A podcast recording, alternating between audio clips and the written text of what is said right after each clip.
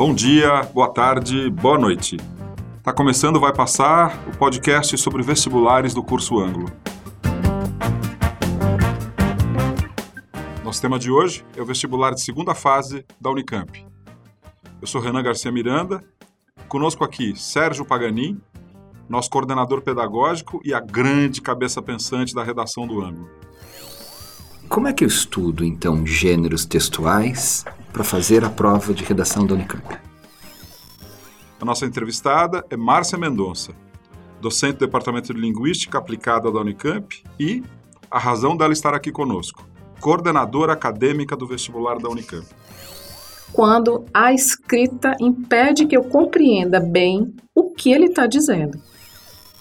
No vestibular da Unicamp desse ano estão inscritos 72.859 candidatos, que pleiteiam um total de 2.570 vagas, distribuídas entre 79 cursos. Ainda existem outras vagas que correspondem a 20% do total, destinadas à entrada pelo Enem. A prova discursiva da Unicamp é um símbolo nacional. Qualidade de questões, transparência na divulgação de informações sobre as correções para os candidatos, enfim, para quem se prepara para ela, ela é muito democrática na divulgação de informações. Mas esse ano, a gente tem mudanças. A segunda fase será feita em dois dias. Até o ano passado, eram três. Provas obrigatórias para todos os candidatos: língua portuguesa, matemática e algumas questões interdisciplinares, incluindo inglês na segunda fase. Ela está de volta, o inglês está de volta na segunda fase. E o candidato faz provas das disciplinas relacionadas com a área do curso escolhido. Márcia, a primeira pergunta é: por que, que a Unicamp resolveu fazer uma mudança tão importante no seu vestibular? É, nós compreendemos que a primeira fase ela serve como uma primeira seleção dos candidatos potencialmente aptos naquele momento a enfrentar a segunda fase e se submeter à seleção. Então, a segunda fase, ela serviria não mais para avaliar todos em todas as matérias, mas para avaliar aqueles que já demonstraram que podem concorrer na segunda fase, é, avaliá-los segundo a sua aproximação por área de conhecimento. Então, o aluno ficará acredito, mais confortável em ser avaliado na área de conhecimento com a qual ele mais se identifica e, portanto, ele escolheu o curso para aquela área, do que quando ele tinha que ter um desempenho né, em todas as disciplinas também na segunda fase. Então, a ideia é que a gente possa, na segunda fase, trabalhar mais com essa expertise que o candidato já identifica nele, ou a sua vocação, ou a sua inclinação para a, a área que ele, a que ele se destina na universidade. Outra mudança importante é que anteriormente o, aluno, o candidato fazia três dias de prova com quatro horas por dia, um total de 12 horas. Agora são dois dias, mas cada dia tem cinco horas agora ao invés de quatro. Então são 10 horas de prova. O primeiro dia, redação, oito questões de língua portuguesa e literaturas. A redação está mantida nessa segunda etapa, com duas propostas, mas passa a exigir a produção de apenas um texto ao invés de dois, como era até o ano passado. Por que essa mudança na redação, Márcio? Nós fizemos um seguinte balanço. Nós trabalhamos também com avaliação de escrita, porque toda a segunda fase trabalha com escrita porque ela tem uma prova que, que você escreve para poder responder. Mas uma avaliação mais criteriosa, né, mais densa em relação ao que o aluno precisa saber em termos das suas habilidades de escrita, ela era feita especialmente na redação. Nós entendemos que isso também pode ser feito, por exemplo, ampliando-se questões de língua portuguesa, trazendo mais duas escritas, é, de modo que essa avaliação escrita, o aluno pudesse escolher a proposta, né, o gênero, o tema em que ele mais, se sente mais confortável e pudesse, a gente pudesse ainda manter a qualidade da avaliação, trazendo mais questões abertas de linguagem. Ou seja, a escrita, ela se transforma né? Ela se mantém como avaliação importante na segunda fase, mas ela está também deslocada para questões em que isso será mais ainda avaliado. Então, é um pouco um balanço entre duas propostas de redação e mais questões abertas de língua e literatura. É, olhando especificamente para essa mudança da redação, agora o candidato pode escolher aquele gênero e o tema com o qual se sentir mais confortável. Antes não, até o ano passado ele precisava fazer os dois textos obrigatoriamente. Havia uma diferença de nota entre os dois textos, porque uh, imagino que um deles fosse menos simpático, o outro mais fácil de ser feito, e agora com essa liberdade maior, provavelmente o candidato se sinta mais confiante e tenda a sair melhor na prova? Eu acho que ele deve se sentir mais confiante, porque ele pode escolher né, e fazer essa, essa avaliação entre o gênero com o qual ele está mais familiarizado, ou se sente mais seguro, e o tema também tratado, porque os textos informam, mas você, o modo como você recorta a leitura tem a ver com também o seu conhecimento sobre o, o próprio tema. É, mas em relação às diferenças de nota, isso é bastante variável, estatisticamente falando. Né? Uhum. Então você tem de tudo. Você tem candidatos que se saem muito bem nos dois, e muitos candidatos. Você tem candidatos que se saem de forma um pouco precária nos dois e você tem diferenças. Isso a gente não consegue encontrar um padrão ainda estatístico que nos diga, afinal de contas, onde é que dá mais diferença. Por quê? Porque o tema muda e o gênero muda. E a, a, mais do que isso, né? Não só o tema e o gênero, mas você, a proposta de interlocução com quem você está, a quem você está se dirigindo, para quê, com qual objetivo. Então, a gente não não, não pode dizer, não tem dados para dizer há uma diferença significativa sempre. Não, não temos esse dado. Isso é muito variável. A gente volta à redação daqui a pouco, mas ainda conversando sobre o primeiro dia. Quando a gente conversa com os alunos, é um dos grandes temores deles, Márcia. No primeiro dia, duas questões interdisciplinares envolvendo disciplinas de inglês, ciências da natureza e ciências humanas. Ai, ai, ai. Como é que vão ser essas questões? É o, é o aluno desesperado com a novidade. Eu acho que não há realmente motivo para nenhum temor. Todas as questões continuam sendo respondidas em português.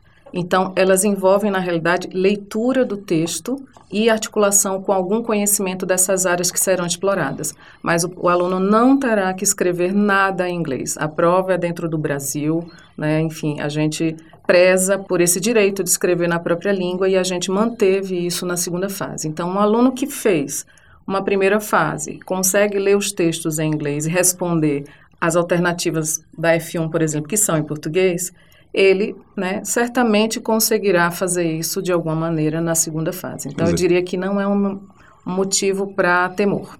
Elas serão em inglês, mas vão seguir a identidade das questões da Unicamp. Isso. Bom, aí vem o segundo dia. São seis questões de matemática, e quatro questões interdisciplinares. Duas envolvendo disciplinas de ciências humanas e duas envolvendo disciplinas de ciências da natureza. Além disso, nesse mesmo dia, ele faz 12 questões específicas da área do curso escolhido. A minha pergunta novamente se volta para essas questões envolvendo ciências humanas e ciências da natureza. Como é que essas questões vão ser pensadas? Olha, eu, eu diria o seguinte: é tem um fenômeno muito interessante quando a gente divulga a F1, é que antes de divulgar as questões comentadas, há algumas, apont, alguns apontamentos de cursinho de pessoas interessadas que dizem: ah, a questão, sei lá, 38 é interdisciplinar com A e B. E às vezes ela ela não foi interdisciplinar. Mas um, uma preocupação grande da Unicamp é trabalhar com os temas que estão aí, né? Isso na prova inteira. O que, de certa maneira, termina sendo uma, uma visada interdisciplinar. Então, se a gente olhar a F1, que as, em que às vezes aparece esse tipo de. A F1 é a prova de primeira fase. Isso, desculpe. É a, a sigla interna, né? A, a fase 1, a primeira fase. Isso às vezes acontece e é uma interpretação plausível, não é um erro de quem está lendo, porque de fato a gente sabe que os conhecimentos perpassam as nossas ações humanas, enfim. Então, eu imagino que quando a gente está propondo essa questão interdisciplinar, a gente está fazendo isso com um pouco mais de adensamento do que já se faz na própria prova de, da primeira fase e que, de alguma maneira, estava presente na segunda fase pelo menos no tema que você traz, no problema social que eventualmente você é, é, envolve na questão. Então, é, eu acho que o candidato tem que ficar tranquilo, porque ele não vai ter que inventar uma forma é, mirabolante de responder. Ele vai ter que ler a questão e responder o que está sendo pedido, pensando né, que elas estão ali articulando áreas de conhecimento, mas não de um jeito que ele não saiba fazer. Né? Porque se ele estudou as áreas de conhecimento e ele tem, domina aqueles dois, aqueles dois, aqueles objetos de ensino que estão ali, ele será capaz de responder. Né? Então, eu acho que ele tem que ficar tranquilo. Ler a segunda fase é a primeira coisa. Ler os enunciados, compreender o que está ali depois pensar na resposta. Sensacional. Acho que, feita essa panorâmica das características da prova, é, a gente pode entrar agora numa conversa que interessa muito a todos os candidatos envolvidos com a segunda fase, que é a correção. Então, uma das primeiras perguntas que eles sempre trazem para nós é: mas como é que monta a grade de correção? Às vezes eu confiro a minha resposta, não bate com o que os cursinhos colocaram, mas no meu livro estava lá isso. E aí, como é que a grade é montada? As pessoas chegam para trabalhar. Como é que começa o trabalho de montagem da grade? É, acho que é uma pergunta muito importante, inclusive para a gente desfazer certas mitologias. Né? Uma mitologia muito nefasta aos processos de vestibular é que se diz assim: se a prova for aberta, a, a correção é subjetiva. O, o termo subjetivo ele não tem nenhum problema em si. Mas quando se aplica esse contexto, ele fica equivalente a vale qualquer coisa da cabeça do corretor. Então, a, a, a correção não é subjetiva. A, a, correção ela é feita com base em critérios que são pensados antes da prova, mas que são todos repensados a partir do momento que você aplica. E você trabalha com amostras da prova. Então, ninguém entra frio na partida. A, a banca elaboradora fez a prova, tem um conjunto de respostas esperadas, né? Inclusive elas são publicadas posteriormente no site, mas elas vão ser todas revistas antes. Por quê? Porque você precisa entender o que naquele ano, com aquela amostra gigante de alunos que estão se submetendo à avaliação, o que veio de resposta. A gente tem que ter essa sensibilidade. Não é, não existe, por exemplo, uma correção em que você monta uma grade e supondo, né? Isso não acontece exatamente assim, mas estou fazendo uma situação mais caricata. E aquilo que você imaginou que eles fossem responder, supondo, ninguém ou quase ninguém responde. Você tem um alerta, porque aí você pode ter um problema, ou de elaboração, ou de compreensão, etc. A gente não chega nesse ponto de ter quase ninguém, mas a gente chega em respostas que a banca primeiro não tinha pensado e ela se obriga a pensar. Será que essa resposta é pertinente, ainda que a gente não tivesse prevendo? Ela é pertinente completamente? Ela pode ser considerada parcialmente ou não? Mesmo tendo vindo muitas assim, e a gente não imaginou que eles fossem errar por essa razão, a gente não considera. Então, isso é muito importante para a gente. A gente investe um tempo precioso de todo o processo do vestibular que, naquilo que a gente chama de ajuste de grade. Então, a grade existe, ela é revista e a correção começa somente quando a banca está segura de que sim, agora podemos começar porque a gente analisou amostras. Né? A gente não faz sem analisar o que acontece naquele ano. Ou seja, essas amostras, na verdade, elas são as respostas que os candidatos realmente escrevem, e aí a banca então avalia essas respostas e promove o ajuste se necessário? Exatamente. Então, e com redação a mesma coisa? Com, com todas as bancas. Não existe nenhuma correção que inicie sem olhar as respostas reais.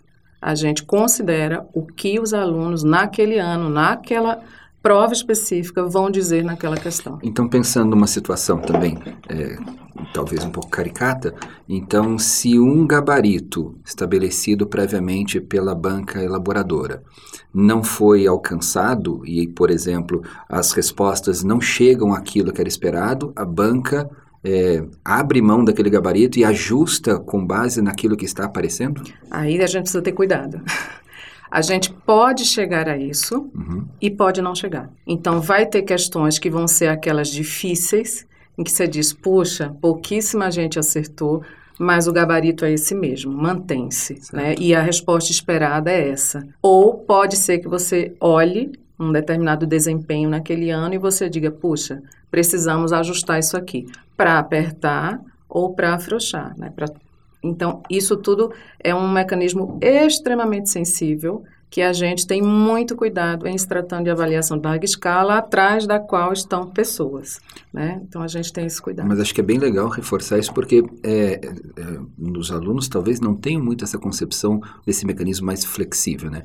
Muita gente acredita que é muito estanque, né? Então tem um gabarito, é a minha resposta e é só isso. Né? Na verdade, saber que existe essa flexibilidade é, talvez também dê bastante tranquilidade para quem faz questão, para quem vai responder as questões discursivas. Né? Isso, aí eu diria, né, daria uma dica: não aposte na flexibilidade total, porque não é uma avaliação de sala de aula em que eu posso conversar com meu aluno e dizer assim, mas olha, quando você escreveu isso você, talvez você quisesse dizer, eu não posso fazer isso, eu só tenho uma resposta anônima e para muita gente. Então, eu tenho que ter um padrão, né, um uhum. padrão de correção que garanta segurança e a maior justeza na correção, né? para que a gente tenha uma correção mais justa possível. Ô, Márcia, como é que funcionam os corretores? Primeiro, eles corrigem a prova física ou eles corrigem na tela do, do computador? É, no momento, física. Física. E é um corretor por prova, dois corretores? Sempre dois corretores e nós, nenhum deles sabe quem é, não existe a história do par.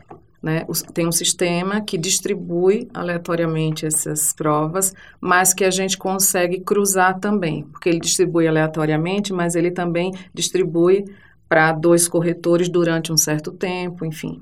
Então a gente consegue observar a discrepância entre dois corretores e, e depois entre aquele corretor A e não mais o B, mas o A e o C, o A e o D para a gente ir montando todos os mapas ao longo de todo o processo e acompanhar essa correção e poder fazer intervenções quando elas são necessárias. Então, vamos imaginar que numa questão, um corretor, uma questão que vale 0, 1, 2, um deu 1 um, e, o, e o segundo corretor deu 2. Qual é o procedimento da Unicamp? Funciona assim, se for na, na, na F, na, sendo na F2, né, cada questão ela tem dois itens que valem de 0 a 2, né, num total de quatro pontos. O que gera a terceira correção, que é essa correção de um terceiro, né, que também é anônimo para todos, né, e, é, quando você tem uma divergência total de dois ou mais pontos. Então, você vai para a terceira. Ou quando você tem uma divergência dentro do item igual a dois pontos. No mais, você vai, soma, tira a média e dá a nota. Você, você soma, tira a média e dá a nota. Isso. No caso, então, se um corretor deu um e o outro deu dois, ele vai ficar com um e-mail. Por exemplo. Pensa, por exemplo. Por né? exemplo. Ok. Aí vem uma Mas questão... é importante dizer uma, uma, observação, que no início da correção, a gente eh, também tem um acompanhamento forte no, no processo inicial para observar as divergências também de um ponto, para que você tenha segurança na grade ajustada. Quer dizer, no início vocês observam as discrepâncias mesmo de um ponto para poder fazer um ajuste melhor. Se precisar. A gente vai olhando, acompanhando isso para dizer assim, entramos no ritmo, está é, ok, vai adiante. Então a gente tem um acompanhamento no início mais é, tá. forte. Aí vem uma, uma questão que é muito comum dos, dos candidatos sobre os comandos do enunciado.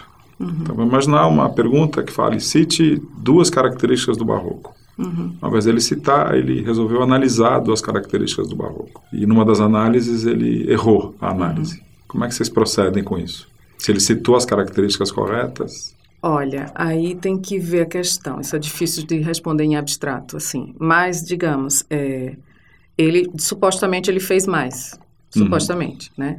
Mas ao mesmo tempo ele fez mais, mas ao explicar ele mostrou que não sabia o que que era. Ele sabia um nome. Né? Dificilmente essa questão não dificilmente aparece. Assim, uma coisa que seja uma nomenclatura básica. Vamos, assim, vamos pensar solta. então um outro exemplo, Márcia. Assim, alunos às vezes de colégio têm o hábito de nas provas deles escreverem tudo o que sabem sobre determinado tema e não só o que foi perguntado. E que ele faça isso numa resposta da Unicamp e no meio desse tudo que sabe ele dá uma informação errada sobre o que foi perguntado. Em geral, se tenta não, não penalizar por algo que ele não está sendo avaliado ali, mas tem que observar se ao errar numa uma coisa que supostamente é lateral, é, uma, é um adendo, ele não interfere no que você tinha respondido para valer, uhum. né? Então, não sei, eu acho que não precisa é, mostrar serviço, digamos assim. Okay. Acho que ele pode responder o que está sendo perguntado, porque é isso que a banca vai olhar. A gente não vai aumentar a nota se ele fizer uma coisa que não foi pedida e ficou muito bonito, etc., a gente vai dizer, puxa, que legal, mas não podemos. Nesse sentido, uma resposta precisa concisa de duas linhas pode valer a nota total, é, se for precisa e concisa, e uma resposta que ocupe todo o espaço lá, que seja prolixa, ela pode ser excessiva. É, ou ela pode valer a mesma coisa, a depender do que está sendo perguntado. O importante é acertar, é discutir aquilo que está sendo perguntado. Isso, né? Não pecar pelo excesso de concisão de um jeito que você às vezes tem que adivinhar hum. do que exatamente ele está falando. Ah, é do item A naquele ponto. Ufa, consegui descobrir agora. Não deixa esse trabalho para a banca, mas não precisa redigir um tratado para responder uma coisa que em duas linhas estaria respondido. Nessa linha, tem uma questão que os alunos colocam sobre resposta em tópicos. Uhum. Vou voltar ao meu exemplo. Cite duas características do barroco. Aí eles falam assim: será que eu sou obrigado a colocar entre as características do barroco podemos citar? Ou se ele colocar apenas as características, a nota é a mesma? Em tese, não haveria uma, uma penalização se for em tópico, se isso atende à pergunta que foi feita. É sempre por isso que, assim, acho que a primeira coisa, é uma coisa bem importante, é, é aprender a ler o enunciado. O que que o enunciado te diz como, como, como ação na prova? Né? Então, se ele diz discuta, é, é, mais raro ver esse termo que é um pouco mais amplo, né? mas analise, analise, não apenas apresente. Né? Uhum. Se ele diz apresente e compare, por favor, compare, né? não faça só apresentar um e apresentar dois. Isso não é comparar ainda. Né? O comparar, você vai ter que relacionar, por exemplo, características, etc., entre dois, dois elementos. Não, não adianta dizer, mas eu disse um e dois, eles são diferentes e o corretor sabe que é diferente. Não, mas foi pedido que você comparasse. Então, apresentar dois diferentes não é ainda comparar. Né? Agora, juntando essas duas questões, é, muitos alunos nessa tentativa de então citar e comparar, porque então ali tem uma carga de informação muito grande, costumam organizar a resposta em tópicos, em itens. Uhum. Então, exatamente para tentar dar um pouco mais de visibilidade para o texto uhum. e não ficar lá tudo muito junto. É, então, duas características do barroco são dois pontos, é, bullet, faz alguma menção de. Então, uhum. a primeira parte da minha resposta, especialmente quando tem muito o que dizer. Uhum. Tudo bem isso? Não tem problema. Desde que esteja bem respondido, é, desde isso, que os comandos desde estejam... Desde que atenda o que foi solicitado. Maravilha. Erros ortográficos. Como é que vocês lidam com isso? Olha, a gente tem uma percepção, inclusive, por acaso eu sou da área de linguagem, então eu fico mais à vontade para falar. As questões ortográficas, elas são questões menores em relação à, à escrita de qualquer coisa. Infelizmente, elas são visíveis. Elas são assim, elas causam impacto porque elas estão na cara. Mas isso não é o maior problema numa resposta escrita, absolutamente, né? Enfim, com o dicionário à mão, qualquer um é capaz de corrigir o seu texto e revisar. Porque na vida que não é exame, a gente faz assim, a gente tem responsabilidade com a escrita, escreve, revisa, corrige e a vida segue. Então, a questão ortográfica não é a nossa o nosso ponto central de avaliação. Né? Ela está ali, ela está presente, mas ela não vai entrar como uma questão que eu precise penalizar.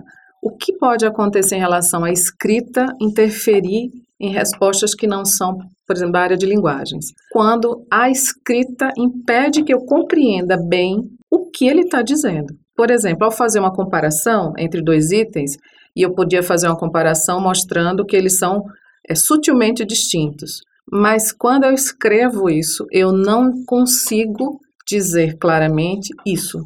Então, eu, eu dou a entender que eles são quase opostos. Temos um problema. Eu acerto na característica, mas eu tenho problema na composição da argumentação ou da exposição. Isso é, é problemático, porque interfere na compreensão.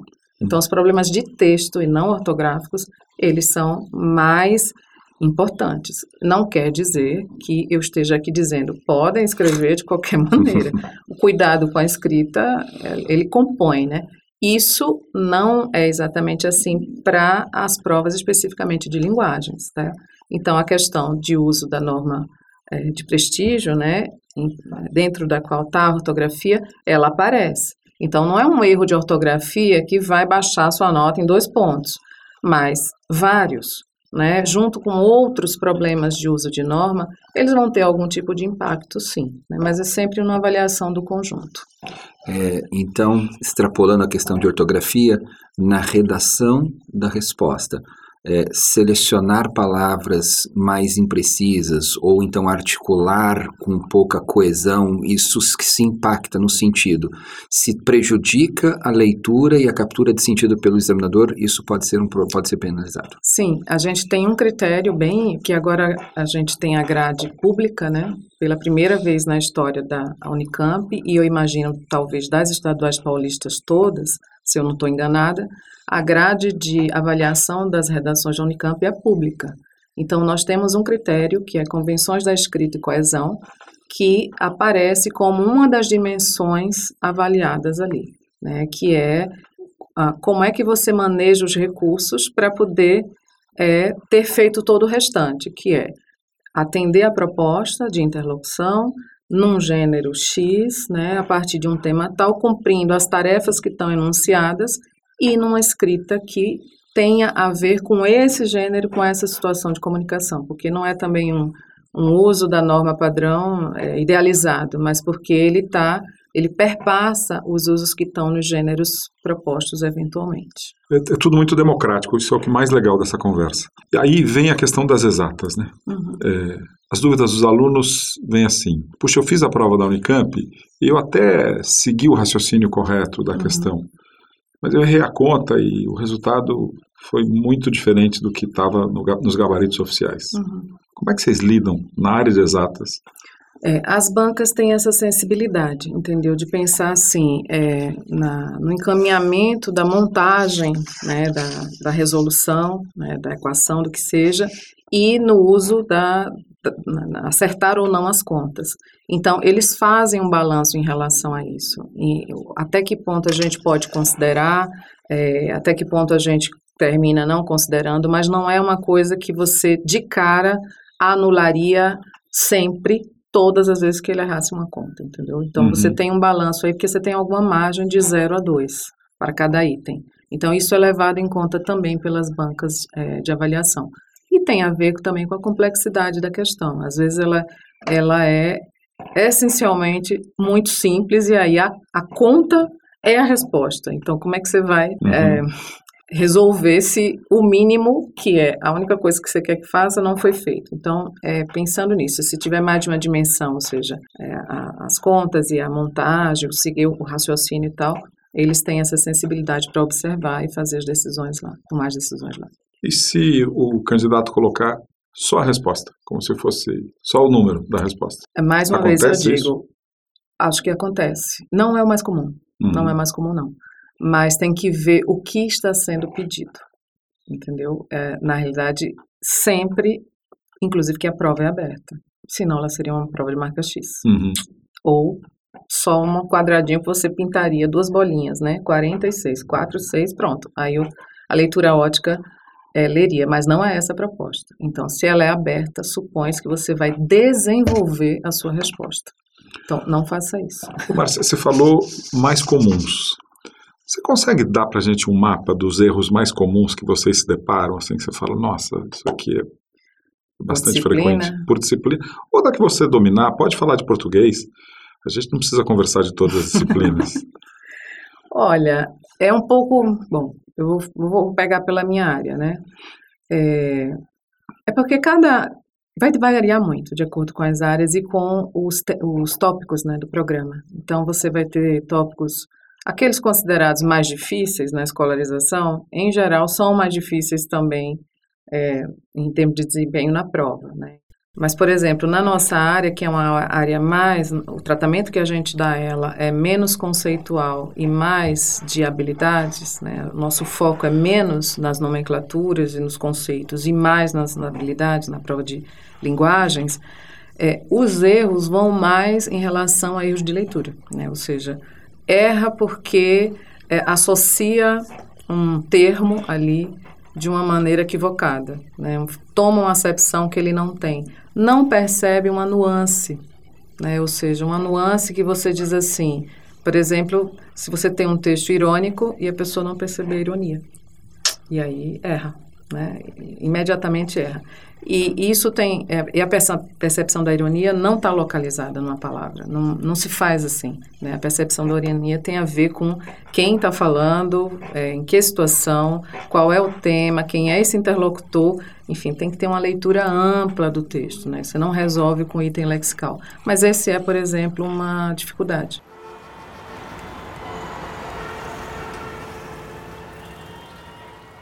Em trânsito. Olá, sou o professor Marcílio, eu dou aula de literatura, estou acompanhando essa conversa sobre uh, as leituras que os alunos fazem dos textos e o quanto, às vezes, eles perdem a ironia do texto. E eu me lembrei de uma questão da Unicamp, de 2017, que é baseada num texto que se chama Ironia ao Natural. É um poema que tem ironia até no nome. O texto é assim, o poema é assim. É natural, é bom, e quanto mais melhor como os cogumelos vermelhos, as rãs azuis ou suco de serpente. É químico, processado e mau, como a aspirina, um perfume ou o plástico da válvula cardíaca de um coração. Se a gente lê o texto é, ao pé da letra, a gente fica com a impressão de que o texto está dizendo que é bom o suco de serpente e que é mau uma válvula cardíaca de um coração. Na verdade, é exatamente o contrário. O texto faz essa afirmação a partir da ironia. Então, se o aluno não está atento para a compreensão da ironia do texto, ele não só perde o sentido do texto, mas ele também perde a questão, ele erra a questão, né? ele não entende completamente o texto. Então, a compreensão da ironia é importante em literatura, para a compreensão de textos, para a identificação de, de, do, do, estilo de autores, como os autores realistas, o Machado de Assis, o Essa de Queiroz, se utilizam bastante da ironia para a leitura do mundo, inclusive, de propagandas, de peças publicitárias, e para a relação do aluno com a sociedade em que ele vive. Então, a compreensão da ironia é essencial para a vivência do aluno. Tá bom? Um grande abraço. Eu posso dizer, Márcia, que um erro muito comum está na leitura dos, dos enunciados das questões e por compreensões diversas do que foi perguntado no enunciado. Sim, exatamente. Então, eu volto a insistir aprender a ler a prova, aquela ideia de que assim, o que estão querendo que eu faça? Primeiro, antes de eu saber se eu sei fazer, eu entendi o que querem de mim e aí eu consigo ir para as respostas. Falando em português especificamente, os alunos têm uma estratégia que me parece muito curiosa, que é, por exemplo, quando eles precisam traduzir sentidos de uma palavra, sentidos de uma expressão de um texto dado pela banca para ser analisado. E muita gente, na tentativa então de traduzir o sentido, de fazer uma paráfrase, por exemplo, faz várias. Então apresenta várias com medo de que a primeira, a segunda não estejam tão precisas. Essa é uma estratégia que é válida desde que uma delas esteja correta? Sim, né? É uma aposta que o candidato faz, isso não é um problema, né? Ele só também pode também se expor a errar porque ele traz mais, né? Mas é, em princípio não tem problema de fazer parafrasear demais de uma maneira porque também é uma maneira de garantir um pouco mais de segurança para a resposta, né? E aí, de uma maneira mais precisa, ele fez três paráfrases, uma delas está certa, mas ele errou uma terceira ele pode ser penalizado por esse erro? Isso vai depender da amostra. É. Né? Não dá para dizer assim friamente, porque a gente vai ter que analisar qual era a dificuldade envolvida. Por exemplo, se fosse uma questão que é, supõe-se seja de dificuldade fácil, seria fácil. Então, se ele traz três, sendo fácil, erra uma, isso tem um peso maior.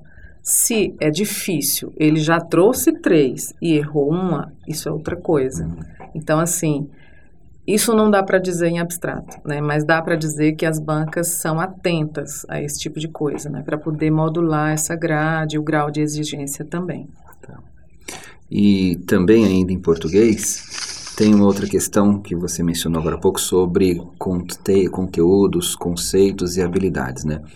É, tem uma questão que é muito comum quando a gente vai falar da prova de português da Unicamp, que é sobre nomenclatura é, especialmente de sintaxe, de morfologia, e explicar é, a ideia, o, o conceito.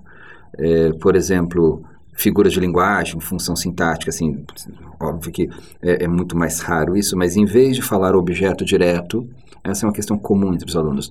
Se eu explicar que aquela é uma expressão que está ligada a um verbo, que completa o sentido do verbo, claro que isso depende do comando da questão, mas é, não saber o nome e explicar o conceito é uma estratégia válida, né, É uma estratégia válida. Não dá para dizer se isso vai valer os dois pontos, um ponto. Mas, assim, isso não é um erro em princípio. Tem que ver, novamente, o que é que está sendo solicitado, né? Claro. A nossa prova, historicamente, vocês conhecem, ela não tem como foco central o domínio de nomenclaturas pelo domínio das nomenclaturas. As nomenclaturas são parte do conhecimento técnico das áreas, elas são necessárias, mas elas são usadas com parcimônia, porque a gente imagina que o conhecimento mais importante na área de linguagens é ser capaz de ler, escrever textos e refletir sobre fenômenos da linguagem, usando aqui e ali as nomenclaturas necessárias. Agora, então, se ele reflete sobre esses fenômenos, mesmo com pouco domínio de nomenclatura, já é um começo da reflexão. É um começo. Quer conversar sobre a redação? Opa, um pouco, quero. quero. é, a gente conversou primeiro sobre essa mudança de, então, uh, antes dois textos obrigatórios e agora o candidato escolhe o gênero, o tema com que se sente mais afim. É, e a mudança de grade? Como é que foi? Como é que é, essa mudança que inclusive é, gerou um livro que uhum. você é uma das autoras do livro sobre a nova grade de correção? Uhum. É, por que mudou a grade? porque a gente pensa sobre os resultados, entendeu? A gente vai fazendo as correções, mas gente, aquilo não é, não é uma mera correção. Aquilo gera reflexão e conhecimento. Então, ao longo dos anos, nós fomos observando que era necessário fazer ajustes, porque se você lembrar, é, nós tínhamos a redação na fase 1, né? A redação era na fase 1. E a amostra de textos que a gente tem na fase 1 e que a gente hoje tem somente na fase 2 é muito diversa. Então, você tinha uma grade montada para um universo de 75 mil textos, né, de alunos que não tinham passado por uma primeira seleção. E esses textos vinham de, de uma maneira compra, bastante diferente em relação ao que a gente tem na fase 2. Então, com, você sendo da área, você sabe, o critério de avaliação tem a ver com a realidade da sua amostra. E a gente sentiu que era preciso rever para que a gente tivesse uma avaliação mais justa. Por quê? Porque os textos da, que chegam para nós hoje, apenas na fase 2, dos alunos que já conseguiram ultrapassar a barreira da fase 1, um, eles têm um outro tipo de desempenho.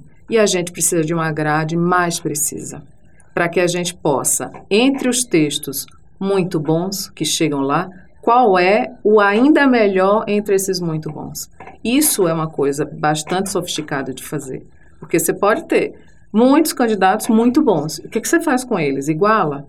A nota, como a gente diria? É isso que a gente tentou fazer, criar uma grade que conseguisse espalhar esses candidatos é, numa gradação de notas e a gente ter o que a gente chama de discriminação, ou seja, dentro de um conjunto de textos entre bons, muito bons e regulares, você conseguir distinguir entre eles para que a gente pudesse atribuir notas distintas e esses alunos tivessem, então, a classificação mais relacionada com o desempenho. Então, esse foi, um, foi uma razão muito forte para a gente ter mudado. E a nova grade, é, do ponto de vista da banca, tem essa percepção de, então, refinar, especialmente para as carreiras mais concorridas, ali tem uma questão importante de discriminação, mas do ponto de vista do aluno, com a nova grade, ele consegue saber melhor o que é que a banca está esperando dele? Olha, a gente teve uma preocupação de que essa grade não fosse assim hermética, ou seja, uma coisa que só os acadêmicos, os corretores e os professores conseguissem entender. Se você observar, os princípios são os mesmos, ou seja, é uma prova baseada em gêneros, é uma prova que é, valoriza a questão da interlocução, é uma prova que vai avaliar questões de escrita pontuais, nos critérios de, de convenções da escrita e coesão, e é uma prova de leitura. Então, essas coisas, elas estavam desde sempre na avaliação. A questão é em qual desses critérios você coloca a ênfase e como essa ênfase se relaciona. Ou seja, por exemplo, para a grade nova, a gente conseguiu, me parece, né, a gente teve bons resultados no sentido da discriminação. A gente tem estatísticas que mostram isso, ou seja, a, a capacidade de separar os melhores textos dos menos adequados, ela se deu na prova. Ou seja, isso se traduz em mais justiça, né, da correção de desempenho. Então, a, nós conseguimos é, fazer um manejo, imagino, é, de relação entre critérios e de pesos entre critérios que permitiu avaliar o aluno que sabe fazer uma boa leitura dos textos, porque isso é bastante valorizado. Ou seja, um aluno que faz uma leitura superficial, ele pode resolver a prova. Ele escreve. Aquele que faz uma leitura que consegue perceber, olha, esse argumento, ele são dois argumentos a favor disso daqui, mas esse é mais forte. Pelos textos eu percebo que ele tem mais força e, portanto, eu tenho que no meu texto deixar isso claro, a não ser que eu me contraponha a isso. E eu tenho que me contrapor considerando esse fato que está lá nos textos. Então, essa é uma leitura um pouco mais sofisticada e a gente valoriza isso, porque no mundo acadêmico ele vai precisar disso. Né? E no mundo, mesmo que não entrasse na universidade. Então, é uma habilidade de leitura importante. Mas, tendo os textos de leitura, o que fizer uma leitura correta, né, mas não muito aprofundada, ele resolve mas ele não vai tirar a nota máxima, né? ele vai tirar uma nota menor. Então a leitura é importante, né? A questão da construção da máscara, ou seja, quem é que está falando nesse texto? E como é que eu construo essa máscara? Por exemplo, um cidadão indignado. Como é que um cidadão indignado fala? E eu posso estar muito indignado, isso é uma escolha do candidato, ou razoavelmente indignado. E eu escolho as palavras que vão me dizer como eu traduzo isso no texto. Ele precisa deixar marcas linguísticas no texto Sim. que traduzam essa indignação. Sim, se isso está sendo pedido na prova. Entendeu? Uhum. É claro, você não precisava ficar gritando maiúsculas, estou brincando, aquela coisa né, de usar Sim. de internet, mas você tem recursos que permitem isso. E você pode modular, variar. Por exemplo, você pode ter um que tem uma indignação mais contida, mas ela está ali, ali marcada, e um que tem uma indignação mais forte ainda, né? mais explícita. Um não é melhor que o outro. Aí é uma questão de escolha. Aí o candidato tem autoria, né? Mas isso, nos dois casos, ele tem que marcar, essa, construir essa máscara do cidadão indignado, se você aquilo está no enunciado. Você falou em, na competência de leitura, na construção da máscara. É, uma questão que muitos candidatos da Unicamp levantam em relação à prova de redação é sobre o gênero, uhum. sobre as marcas do gênero. É, e aí vou tentar traduzir assim é, a angústia deles, dizendo como é que eu estudo então gêneros textuais para fazer a prova de redação da Unicamp? Essa é uma excelente pergunta, né? Quando a gente propôs, né, a Unicamp propôs o trabalho com gêneros na na prova de redação, a ideia é que a gente tentasse se aproximar de situações de interlocução que são reais, que existem fora da prova, que existem no mundo, fora da universidade, dentro da universidade, etc. Porque elas, as reais, elas são perpassadas por gêneros que não são essencialmente a redação. A redação ela está no exame, mas a carta a, a carta aberta está aí na vida, o discurso está na vida, né? o, o artigo de divulgação científica está aí. Então, a ideia é essa, aproximar o exame de situações de uso da linguagem autênticas. Então, o trabalho com gêneros entra nessa dimensão. Mas é muito importante a sua pergunta, porque eu diria o seguinte: não dá para treinar gêneros. Se você for treinar gêneros, não quer dizer que você não possa se familiarizar, conhecer, experimentar a escrita, ler textos em gêneros variados, isso é muito importante. Mas treinar gêneros vai ter pouca é, eficiência. Por quê? Porque a proposta não é só o gênero. Você tem o gênero, você tem os interlocutores, você tem o tema e você tem o recorte. O que você quer que ele faça. Então, eu treinei muito uma carta aberta. Mas eu treinei uma carta aberta que não interpelava, ou era uma coisa assim, um desabafo, sei lá, digo coisas, mas não faço interpelação direta ao poder público, por exemplo, né? É até um, seria menos, menos comum, né? Mas, e aí eu treino isso, mas ali na prova eu digo assim, agora você vai fazer uma carta aberta, interpelando e solicitando X e Y. Como é, então, eu, como é que eu vou saber? Então, uma coisa interessante é, se o aluno observar tudo o que precisa ter no gênero está dito no enunciado. Aquele exemplo do relatório, do relatório que precisava ser feito da, de uma atividade na escola, Cultural. do cultural, eu acho que é um dos exemplos mais bem acabados disso, porque muita gente falava, eu nunca fiz relatório, não é do meu universo de referências, mas tudo que era preciso para o relatório estava no enunciado. Então, é uma preocupação, é intencional, é pedagogicamente pensado. É para que o aluno, eu nunca fiz, calma, leia o enunciado e ele vai te dizer, precisa ter isso, ter aquilo, falar aquilo outro. Quem está falando com quem são esses interlocutores. Nessa situação, sobre esse tema, tem o repertório dos textos. Então, deixa eu traduzir isso de uma maneira bem simples. Mais importante do que uma neura sobre as marcas formais do gênero XYZ, a preocupação fundamental deve ser ler bem as instruções da prova de redação como estão postas ali. Sim. E aí é importante lembrar que assim, se você disser assim, ah, mas então não tem marca nenhuma. Calma, tem marca. Por quê? Quando a gente pensa gênero, isso é uma batalha, assim, na formação de professores, na, nas, nas, escolas e tal. Quando a gente pensa gêneros, a gente não está pensando numa forma. Isso não funciona, né? Isso não é o que o gênero é. Então, os enunciados, eles tentam mimetizar, ou seja, imitar e dizer para o candidato, olha, é co quase como se eu estivesse dizendo o que, que é. Né? Eu digo como é que é e te coloco dentro de uma situação. Então, você nunca fez, mas é mais ou menos por aqui. Então, sim, você pode ter marcas formais que indiquem um certo gênero.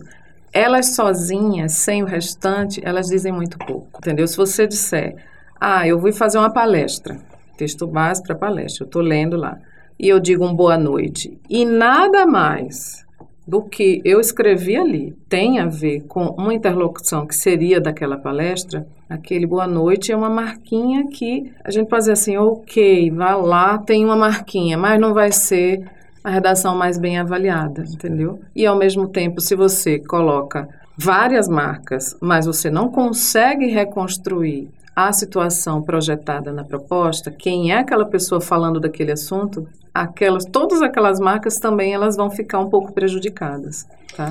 É, você e a Cíntia falam uma coisa bem legal no livro, que é assim, ninguém precisa aprender as características de uma entrevista para reconhecer que está acontecendo uma entrevista. É, esses gêneros que circulam socialmente, é, a gente vive. Sim. E a gente tem dimensão mais ou menos consciente das características de cada um, né? Uhum. É, e então, a partir disso, faço uma outra pergunta. É, muita gente tem certo medo de que a Unicamp, então, é, em algum momento, vá fazer uma virada e vai pedir gêneros que eu não sei. Então, você sabe, sabe os gêneros muito específicos, porque, em geral, olhando o histórico da Unicamp até agora, são gêneros muito acessíveis, gêneros de circulação social que todo mundo já leu pelo menos alguma vez na sua eh, trajetória. Tende a continuar assim? Tende a continuar assim, isso é um princípio, inclusive, de democratização do acesso à prova e ao exame. Né? A gente tem alunos dos mais variados perfis socioeconômicos, de região, né? a gente chega a muitos lugares, ainda bem, a Unicamp consegue receber gente de todo, todos os lugares e, é, e por isso ela é muito querida, assim, eu acho que ela tem um um ambiente interessante, especialmente por isso, mas tem essa preocupação sim. Claro, por exemplo, seria muito seria impossível, não seria adequado pedir que se fizesse uma, um, digamos, um, um relatório médico, porque falta, obviamente, o domínio técnico sobre o que dizer, o que é que, como é que se, como você produz aquilo. O exercício passaria a ser é, artificial, muito artificial. Muito artificial e impossível, porque ou você avaliaria com critérios, sei lá quais, formais, mas é óbvio que nem eu, nem eu nem você que não somos da área médica conseguiríamos produzir isso. Então a gente tem que ter esse bom senso e a gente vai continuar pretende não dando lista de gênero, né? Mas para que o aluno, se ele se preocupar em aprender a escrever em diferentes situações e se e marcar as interlocuções necessárias e ter as habilidades mais genéricas de escrita, de coesão e coerência, etc., eu acho que ele vai bem, mas essencialmente ler primeiro. Né? Sem a leitura dos textos adequada, é difícil. Fica difícil fazer a proposta. Então, por isso que a gente também insiste numa prova de leitura. É leitura escrita, não adianta. Ah, mas eu treinei, eu não tenho erro de ortografia, mas eu, eu faço redação escolar super bem. Tá ótimo, beleza, uma boa, um bom começo leia os textos direito. Primeiro passo. ler. Nesse sentido, então, uma dica prática para quem está se preparando: a leitura das redações que a Unicamp publica como exemplares ajuda a entender um pouco de que maneira é, é, possível atender aos comandos, às instruções da prova de redação e de que maneiras, porque ali sempre tem mais de uma maneira, as redações uhum. são variadas, né, de um mesmo, de um mesmo, de uma mesma proposta. Sim, a ideia é exatamente trazer um conjunto heterogêneo para a gente mostrar que atender a proposta de escrita isso pode acontecer de muitas maneiras e atender bem, no caso, como são é, redações selecionadas, né, com uma boa nota. Então, a, aquela proposta foi bem atendida daquela maneira. E tem um texto bem distinto, ou razoavelmente distinto daquele, também muito bem avaliado. Exatamente porque não é uma questão de fórmula.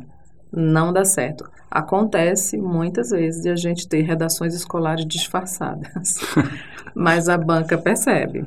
Por exemplo, você bota as duas primeiras linhas fora e depois você faz a redação dissertativa argumentativa inteira. Não funciona também muito, não. Entendeu? Isso vai, ser, vai ter penalização, porque não atende a proposta inteiramente. Importante lembrar que no site da Conveste, o candidato também encontra as respostas de questões escritas dos seus vestibulares analisadas pelas bancas, e ali também é uma boa ferramenta de trabalho para se preparar para as provas escritas. E a publicação das respostas é muito tranquilizadora, né, Márcia? Porque aí você vê que a banca está preocupada em ajudar o candidato, né? Sim, é, então a gente, ao publicar as respostas esperadas, que já foram revistas, pensadas, tem todo um trabalho grande por causa daquele ajuste de grade, né? É, a gente publica mais adiante como material voltado para professores, mas alunos podem usar as respostas acima da média, na média e abaixo da média, com comentários por que isso aqui ficou abaixo da média. Ou olhem como essa resposta atende muito bem ao que foi é, é perguntado. E aí os comentários. Então, esses são exemplos reais. A gente trabalha sempre, nada daquilo é inventado, tá? Todos os exemplos reais daquele ano do vestibular que são usados nos eventos de formação também, etc. Bom, gente, encerramos aqui essa conversa. Espero que ela tenha sido frutífera para você se preparar para esse vestibular. Agradeço ao Sérgio Paganin a presença e a Márcia por essa conversa sensacional sobre a prova Boa prova para vocês, mente quieta, espinha ereta, coração tranquilo e bom trabalho para vocês nessa reta final. Agradeço muito o convite, uma boa prova para todos. Uma boa prova para todo mundo.